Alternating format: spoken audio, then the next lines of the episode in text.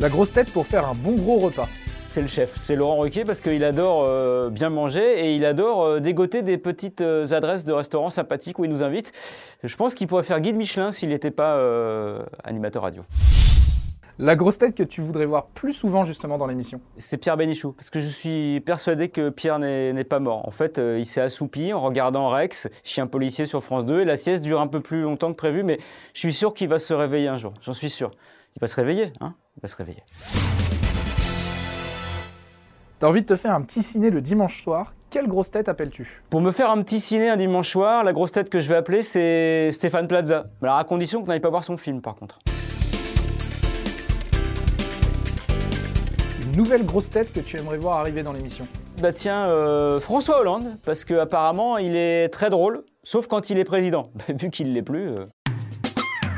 Alors Florian Gazan, présente-toi en trois mots. Je me présente en trois mots. Florian Gazan, voilà. Florian Gazan, voilà, bah, ça fait trois mots. Alors quel est ton plus grand complexe, Florian? C'est ce physique magnifique qui fait qu'au foot, je pourrais juste jouer euh, poteau de corner, au mieux. Quel est ton souvenir amoureux le plus cocasse? C'est que j'ai été témoin de mariage de ma future épouse. En gros, c'est comme si j'étais allé voir la bande-annonce euh, pour être sûr que j'avais envie de voir le film. Quel est ton artiste incontournable? Évidemment, c'est mon parrain, hein, c'est Claude François. Euh, j'avais 10 ans quand il est décédé, donc euh, j'aurais aimé le, connaître un peu plus. Je suis sûr qu'entre nous deux, le, courant serait passé.